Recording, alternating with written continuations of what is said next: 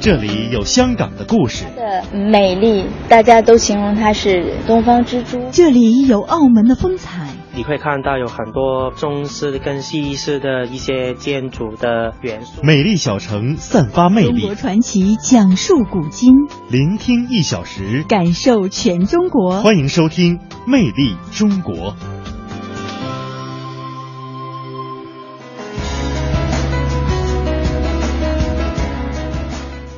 欢迎继续收听由中央人民广播电台华夏之声送出的《魅力中国》节目，我是王真。各位好，我是节目主持人穗儿。在节目的下半时段，您将会听到以下主要内容：入夏以来呢，甘肃的敦煌流行水景游，将形成八公里的风情线水利景区。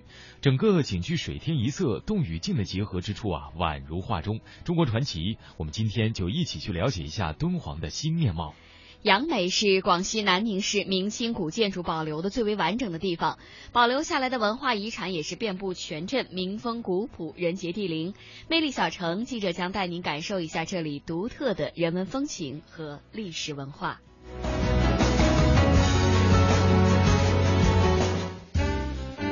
中国传奇。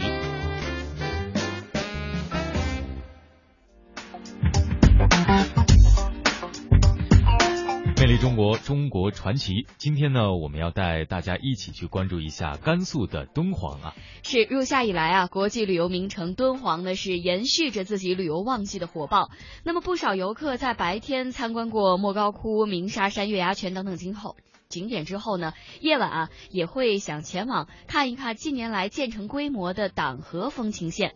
在他们看起来呢，沙漠和水亲密接触的景象不仅罕见，而且是令人震撼。二零零六年以来呢，敦煌官方啊连续八年累计投资约一点五亿元人民币治理党河，目前呢已经建成了长约五公里的兼具防洪、生态、文化景观、节水等等各种功能、公益性开放式的党河风情线的水利风景区。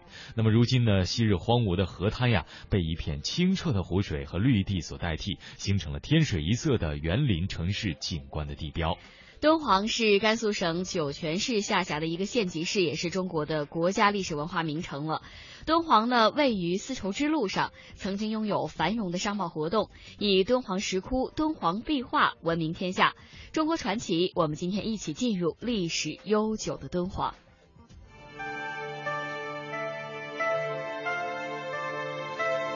听众朋友，大家好，欢迎收听《魅力中国》。美丽神奇的敦煌呢，是经历了怎样的历史变革才走到今天呢？我们带您一起去了解了解。敦，大也；煌，盛也。曾经的辉煌和博大精深的文化内涵，使敦煌闻名于世。早在原始社会末期，以狩猎为主的三苗人迁徙到河西繁衍生息。夏商周时，敦煌属古瓜州的范围，三苗人的后裔羌戎族在此游牧定居，留下的许多岩画至今历历在目。战国和秦时，敦煌一带居住着大肉支、乌孙人和色种人。后来大肉之强盛起来，兼并了原来的羌戎，又赶走乌孙人、色种人，独占敦煌，直到秦末汉初。汉风唐雨洗礼了敦煌的土地，留下莫高窟、榆林窟、西千佛洞等古迹。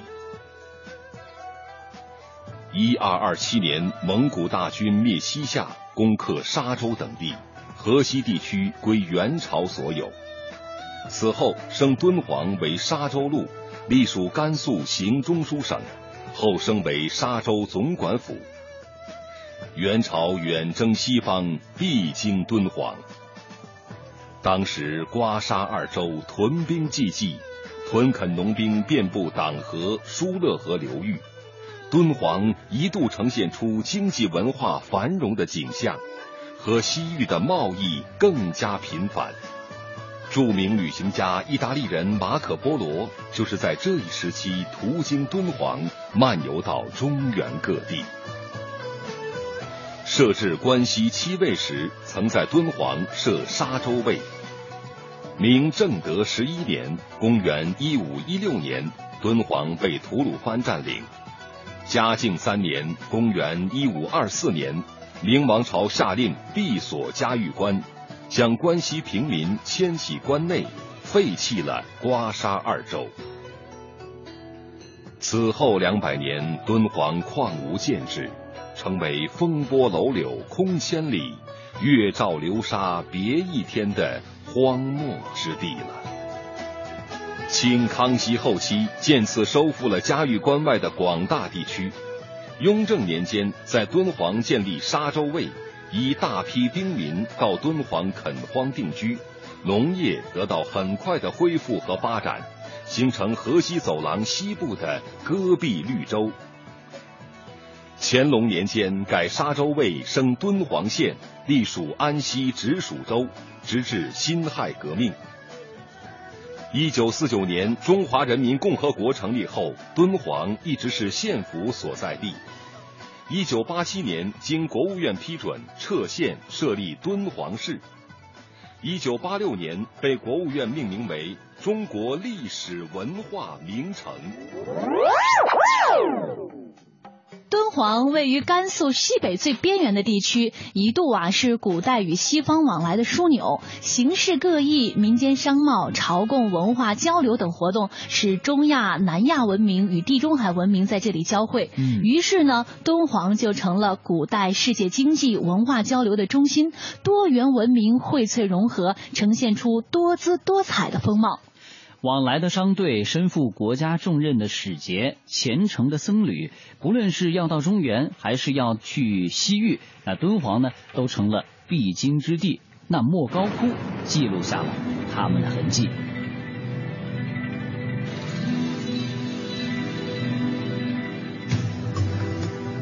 古丝绸之路上有一颗璀璨的艺术明珠——莫高窟。它在神秘的三危山下的峭壁上，在茫茫戈壁沙漠的怀抱中，闪烁着绚丽的光彩。莫高窟又名敦煌石窟，是中国现存规模最大的石窟，至今保存洞窟七百三十五个。鳞次栉比，重重叠叠，犹如蜂巢嵌在刀削斧劈的断崖上。窟前栈道蜿蜒曲折，楼阁巍峨兀立，铁马风铎悬响，气势宏伟壮观。最早的洞窟创建于前秦建元二年（公元366年），历经十六国、魏晋南北朝、隋唐、五代、宋、西夏。到元朝终止营造，在唐朝武则天时代建造的洞窟已达到一千多龛，俗称千佛洞。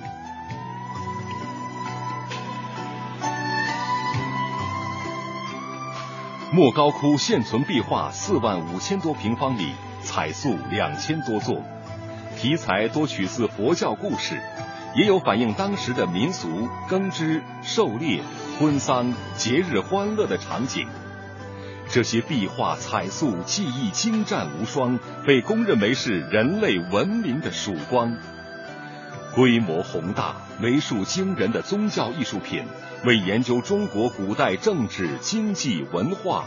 军事、交通、地理、宗教、社会生活、民族关系、中外友好往来，提供了浩如烟海的珍贵资料，是人类稀有的文化宝藏和精神财富。一九六一年，莫高窟被国务院首批列为全国重点文物保护单位；一九八七年，被联合国教科文组织列入世界文化遗产保护项目。并于一九九一年授予世界文化遗产证书。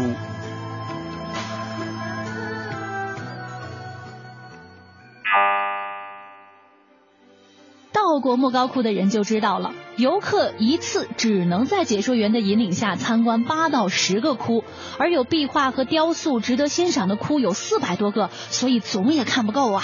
这专家测算了。莫高窟合理的游客承载量应该是每天两千九百人，而旺季时呢，莫高窟的游客每天平均是在三千到五千人。那为了保护文物，在实施游客参观的制约制的基础上，那莫高窟呢也正在逐步的实行参观人数的限量。难怪余秋雨先生在莫高窟一待好几天，最后传神的表达了自己的感悟。他说：“莫高窟可以傲视一帮古迹的地方，就在于它是一千多年的层层累聚。看莫高窟，不是看死了一千年的标本，而是看活了一千年的生命。”一千年而始终活着，血脉畅通，呼吸匀停，这是一种何等壮阔的生命啊！在莫高窟的壁画里，就经常出现了火焰的形象，甚至呢，在晚唐时期的一个洞窟的窟顶，那就描绘了弥勒经变。画中呢是一位高举火炬的男子，他的姿态和现在的火炬手一样，都是仰着脸望着手中的火炬，一副崇敬的神情啊。人们在莫高窟的壁画上可以看到不同表现形式的火焰，一千多年前的艺人竟然将火焰描绘的如此绚烂。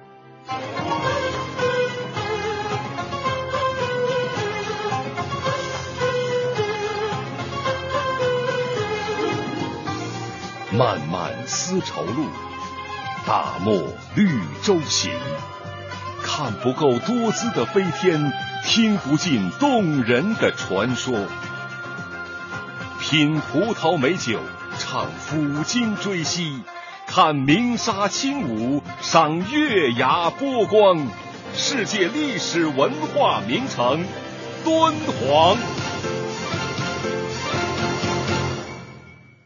不仅仅是火焰的绚烂，人物的服饰、表情、动物的形态，其实呢都是那么的生动。走进了莫高窟的壁画，我们能感受到画中人物是呼之欲出啊！他们的佛事活动、日常生活、盛大聚会、比赛、游戏，仿佛都穿过了时空，在你的眼前动了起来。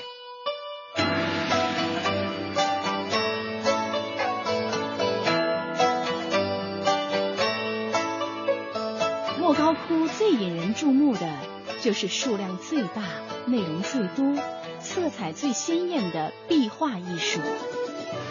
现存壁画四万五千多平方米，是一座巨大的美术陈列馆。置身窟中，面带慈善、含笑自如的菩萨，婀娜多姿、翩翩起舞的仙女，姿态妩媚、凌空翱翔的飞天。以及五彩缤纷、纷纷扬扬的鲜花，仿佛把你带进神仙天国。伴奏着不奏自鸣的乐器演奏的仙曲，我们的身心随着飞天而飘旋。莫高窟壁画的内容十分丰富，佛像画、故事画、经变画、山水画。动物画、佛教史记画和神话题材画，在装饰图案的衬托下呼之欲出。各族艺术家非凡的创造才能、高度的艺术成就，历代各民族各阶层的劳动生活、社会生活、音乐舞蹈、民族风情历历在目，仿佛一部中国古代美术史生动的画卷。Dios. 有二十多幅，这是我们今天开放洞窟里面唯一能看到最清楚的一幅了，绝对不是大家想象中的很高大的塑像啊，或者是完全通壁是以它为主角，只是众多的舞蹈画面中采撷出来的一个反弹琵琶菩萨的五官，我们基本上看不清楚，但是那个绿眉毛、红嘴唇能找到吧？哎，头上戴的是宝冠，上身半裸，挂了璎珞，下身穿裙裤，怎么反弹呢？把一只胳膊完完全绕过去反拨琵琶的琴弦儿，而握着琵琶颈的手手指头是向内抠着琴颈，而不是正朝我们摁着琴颈，这才是名副其实的反弹。嗯，再看身上穿的衣服和飘带，不是自然下垂紧贴身体的，是甩开的，没有一定的速度，飘带根本就甩不了这么开。所以根据他这个画面来说，这应该是一个边反弹边转，转到我们正面的一瞬间。它是一个舞蹈姿势的定格，而不是摆上去的一个造型。所以据舞蹈专家考证过，说我们光反弹就就很难了，还别说要转了。我们现在人跳不出来，所以这应该是胡舞，也是胡人女子跳的这种舞蹈。那两侧是乐队，这组乐队十六人，在莫高窟是一组呃中小型的乐队。那看这八人，这个手里像竖琴一样的乐器是箜篌，哎，对，圆形的软弦。梨形的琵琶，看吹笙的。那再看这八人，手里面捧的有手鼓，紧随其后朝鲜族打的长鼓，放在架子上用鼓槌敲的是节鼓。我们可以说，是不是这八人是个打击乐队啊？那他是一个管弦乐队。哎，他是跳舞的。这下面还有长着人头鸟身子的，叫麒麟平家，是佛国世界的美音鸟，唱歌唱的特别好。你看，唱歌、跳舞又奏乐，歌舞升平的地方是什么地方啊？天国。对，这就是西方极乐世界。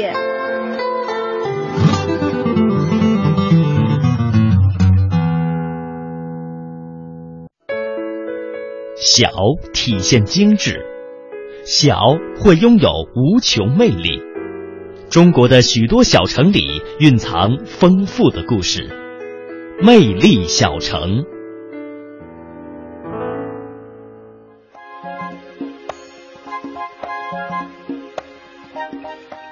小程，今天呢要带您去到古镇的杨美去走一遭哈。位于广西壮族自治区首府南宁市的西南部的杨美呢，是自建镇到民国的年间啊，一直都是近百公里范围的商品集散地，繁荣一时，素有“小南宁”之称。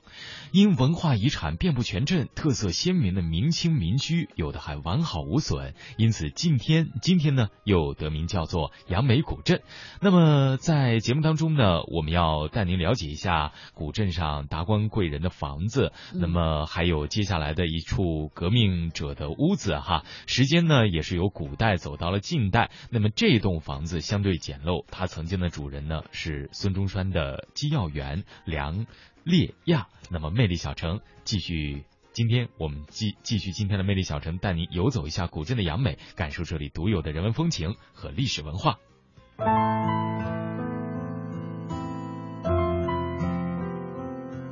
杨美的记忆中有山谷云集，也有烽火连天。魅力杨美继续前行，走进辛亥革命的杨美岁月。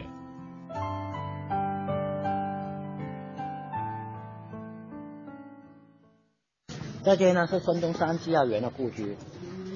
你看到的梁烈亚呢，他原名叫梁贤学，出生在一八九二年。从小受到父亲梁实堂的影响，梁实堂是当时广西同盟会会长首义之一。当梁先学到了少年十五岁的时候，父子俩就离开杨梅，跟国父孙中山见面。经过黄兴、黄明堂还有王和顺他们三位介绍，他们三位跟梁实堂有过八拜的生死之交。然后孙中山九零七年考验梁先学，他在同年加入同盟会，才改名了梁烈亚。到了一九一八年是上海申报的记者，一九一九年是北京特别的通讯员。后来追随孙中山革命，新中国成立之后，在上海居住八二年才故于上海，享年九十岁。他原来的房子呢是从前面的电线杆拖了半条街，也别难怪了，以前这南关起义筹备会啊，在他家里。然后在一九二二年的时候被土匪给烧掉。现在我们看到这间是民国时期一九二八年重建了，重建以后不住了，因为那个时候已经是民国时期了，他一一直在上海居住了。事实上，杨美是辛亥革命党人黄兴、梁烈亚进行革命活动的根据地。我们接下来就要去到魁星楼，虽然是为了当地人求学所建，但却曾经是著名的镇南关起义开会的地方。魁星楼建于乾隆元年，也就是一七三六年，主楼高十五点三米，共有三层楼。一楼供奉着关帝圣君木雕神像，二楼供奉着文帝木雕神像，三楼则是立有魁星木雕神像。右手执笔，左手拿书，右脚提起似踢斗，左脚则是踏在鳌头上，一副独占鳌头的神情。整座楼呈方形，上小下大，雄伟壮观，外形就好像是帝王的玉玺，所以呀，又被称为了地印。这里呢有五个蝙蝠，嗯，在五福临门。上面文昌帝君之位这块牌呢，就是说明什么？文昌是山东的山东人啊，是一个人的名字。那么他的当时考试呢考到了状元的第一个名额，就成了一个文帝。但是为什么把它放在魁星楼里面呢？因为魁星楼啊，它是管学校的、管人才的人物。你希望在这里读书出来的朋友呢，将来会出人头地，所以要把魁星这个事项放在这里了。好，我们上二楼。我们上到这里呢，往三楼看，三楼这个就是魁星。魁星本来它是天上八十二星宿的文曲星。当时他化身来到人间读书，由于他很刻苦、很努力、很用功，最终考上了状元，所以魁星楼他也叫状元楼。因为他在画当时画山的时候呢，画的不是很理想。你看他的样子，长得长得和我一样帅。皇帝看到他的样子长得这么丑陋，就不留他在身边当官，封他为管地方文人的一个小官。他就想不通，干脆投汉。幸好这条鳌鱼。经过把他给偷了上来，形成了今天人们所说的一句成语，那叫独大鳌头。到了最终呢，魁星还是想不通，干脆把头发剃光，跑到庙堂做了一个祝福词。这是魁星的典故。再说了呢，这梁丽亚又是杨美的名人了，宫中山了，这样子。这里的台凳也都是当时他们开正能关起义筹备会的时候所用过的东西。哎，你别小看这个凳子，一头都未必抬得起啊！是吧？你不相信你来抬，抬头看看你是否抬得起，未必抬得起。嚯，够重的，这也是那什么铁木吗？啊。那这张比较轻一点。哈哈哈！少说也有来，一一百多斤吧。嗯。千里边关，力闯辉煌。一九零七年，辛亥革命前四年，中国九大名关之一的镇南关就奏响了一曲民主革命的战歌。当年九月，同盟会中，王和顺因发动防城起义失败等原因，孙中山改派黄明堂为镇南关都督。十二月二日，黄明堂、关仁甫亲率乡勇八十人。携带快枪四十二杆，前袭广西镇南关。黄明堂与守炮台的清军取得联系，约定二日由山背间坠绳直入，直取第三炮台。起义军被蒙气，拨钩藤，跨越断剑危崖，呐喊而入。守兵百余人略势抵抗，即相率投降。接着，第二炮台、第一炮台也相继夺得。三日。孙中山亲率黄兴、胡汉民、日本人池亨吉、法国退职炮兵上尉狄士等指官登上炮台，全军鼓舞，黄明堂奏乐欢迎。次日，清军开道发起攻击，孙中山在阵地上为伤员包扎，并亲手发炮，竟也打得很准。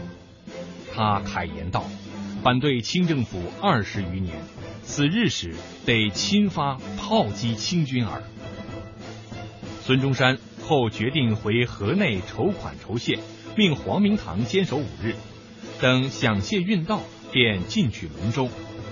当晚，孙中山、黄兴等下山回安南，清军以四千人的兵力围攻。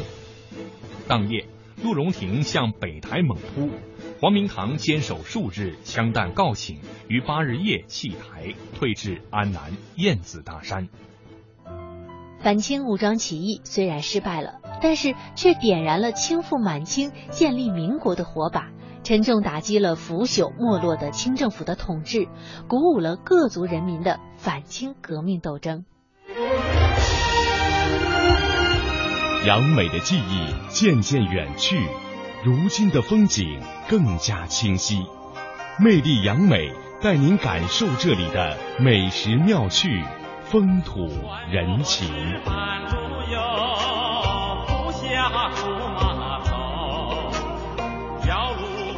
由于陆路交通的发达，杨梅古镇随着水路运输的衰落而逐渐衰败。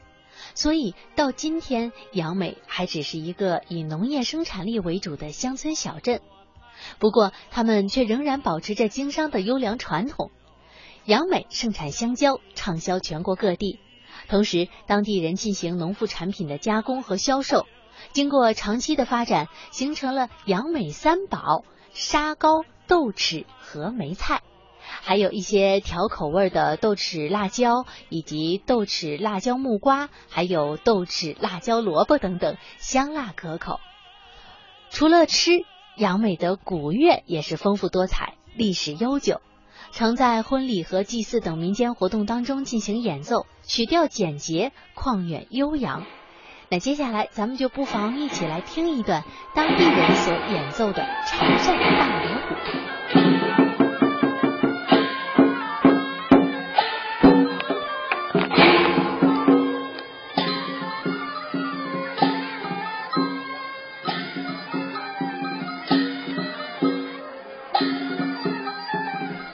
民间艺术有吃公戏、菩萨出游、三月初三划龙船、生花、七巧节、五月初五爬龙舟、抢花炮等等，多姿多彩。而其中春牛调则是壮族的风俗歌，流行于广西的德保、靖西、上思、横县等地，在春节期间进行演唱，用纸糊成春牛的模样，小伙子们举着春牛。姑娘们则是唱歌，并且敲锣打鼓的游村串寨来庆祝新年。每到一处，在庭院里边唱春牛歌，跳春牛舞。春天来了，该耕种了，为今年的秋天丰收打下基础了。曲调有趣，而且非常的诙谐。